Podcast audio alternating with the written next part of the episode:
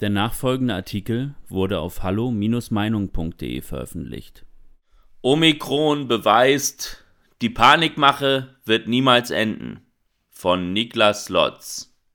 Das Auftreten der Omikron-Variante ist ein Wendepunkt in der Corona-Politik. Zum ersten Mal werden Kontaktbeschränkungen auch für Geimpfte verhängt.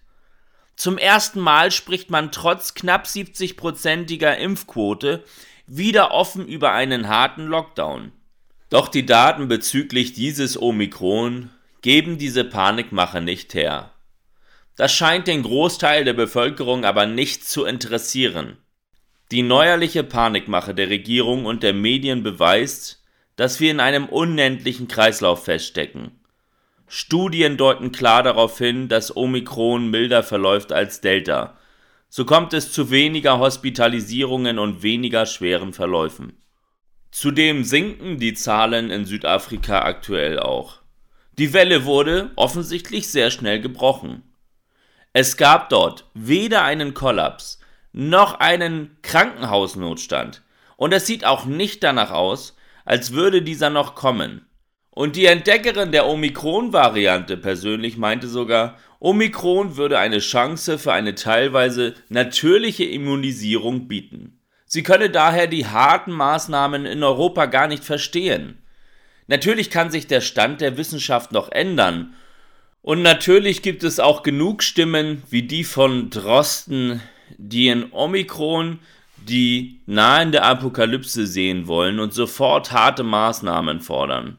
Man bedenke, dass es diese Stimmen schon seit Anfang der Corona-Krise gab, aber eingetreten sind diese Horrorszenarien nie. Erinnern wir uns an das geleakte Strategie-Panikpapier der Regierung mit der Enthüllung der geplanten Panikmache. Erinnern wir uns an Karl Lauterbachs Schwarzmalerei. Die stattfindende EM würde für viele mögliche Tote verantwortlich gemacht werden können. Das war, wie so vieles, eine absolute Luftnummer. Auch Jens Spahns Inzidenz von 800 gab es im Oktober nicht. Und die zusätzlichen 100.000 Toten diesen Winter, zu denen es laut Drosten kommen könne, sind auch eher unwahrscheinlich. Eine Variante, die den Impfschutz überflüssig macht, bleibt für die Risikogruppe, meist sehr hochbetagten Rentnern, natürlich eine mindere Gefahr. Gerade diese Risikogruppe bekommt ja aber Boosterimpfungen bereitgestellt. Gerade in Pflegeheimen wird nach den dilettantischen Anfängen in der Corona-Bekämpfung nun endlich auch sehr viel für den Schutz der Bewohner getan. Diesmal gibt es im Land auch genug Masken. Diesmal gibt es sorgfältig ausgearbeitete Hygienekonzepte in der Öffentlichkeit. Und vor allem gibt es für die meisten die Möglichkeit, sich selbst jederzeit isolieren zu können. Betriebe werden beispielsweise zum Homeoffice angehalten.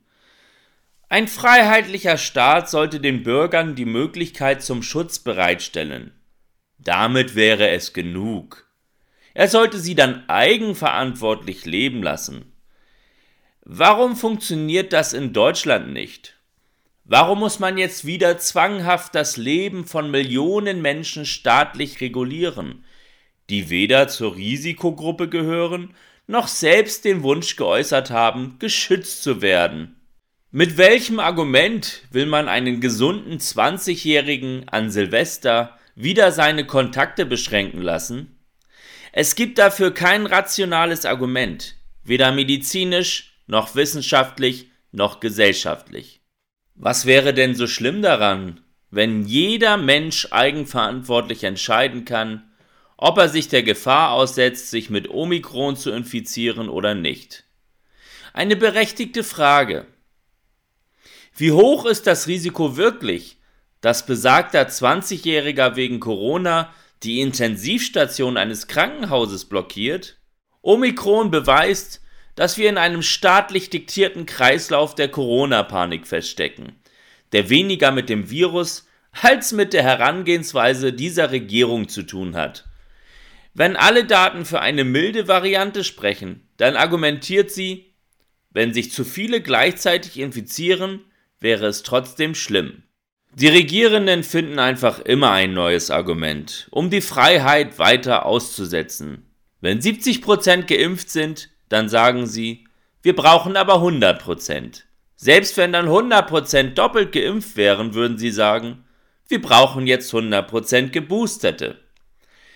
Wenn die Regierenden also wollen, dann erfinden sie in dieser Art der Panikargumentation immer einen Grund, um weitere Einschränkungen zu verhängen. Und offensichtlich ist es egal, wie abenteuerlich und unwahrscheinlich diese klingen. Durch die Propaganda der Medien befinden sich große Teile der Bevölkerung nach den letzten zwei Jahren so sehr im Panikmodus, dass sie sofort darauf anspringen. Dass 2022 wieder mit dem gleichen Maßnahmenelend beginnen soll wie 2021, hätte noch im Sommer eigentlich keiner für möglich gehalten. Wer nun also denkt, von allein würde hier jemals irgendetwas aufhören, der muss schon sehr naiv sein. Letztendlich kann es jederzeit das nächste Omikron geben. Also wieder eine neue Variante und gegen diese braucht es dann wieder Maßnahmen, mit denen keiner mehr gerechnet hätte. Gerade deswegen sollten wir auch nicht mehr den Fokus auf einzelne Maßnahmen legen, sondern auf die Frage, wie stark darf die Regierung eigentlich unser Leben bestimmen? Denn so die Experten, Corona wird bleiben wie die Grippe. Man bedenke, dass es schon immer Erkältungen und Grippe gab, egal wie man diese Krankheiten jetzt nennt. Wir müssen nun also darüber debattieren, wie lange wir deshalb in einem staatlich verordneten Zustand leben wollen, der mit Leben eher wenig zu tun hat. Panik vernebelt die Sinne, aber sie ist keine Entschuldigung dafür, dauerhaft seine Eigenverantwortung abgeben zu müssen. Immer wieder Lockdown ist jedenfalls keine Option. Und eine Impfpflicht mit einer Impfung, die bei jeder neuen Variante sofort wieder aufgefrischt werden muss, ist erst recht keine Option. Denn wenn wir etwas auf jeden Fall wahren müssen, dann die Freiheit, das eigene Leben so zu leben und sich selbst so zu schützen, wie man es persönlich für richtig hält. Nur das unterscheidet eine freiheitliche Demokratie von einer kollektivistischen Diktatur. Weitere Beiträge finden Sie auf hallo-meinung.de. Wir freuen uns auf Ihren Besuch. Liebe Zuhörer, ohne Sie wäre unsere Arbeit nicht möglich. Alle Informationen zu unserer Kontoverbindung finden Sie im Begleittext. Herzlichen Dank für Ihre Unterstützung.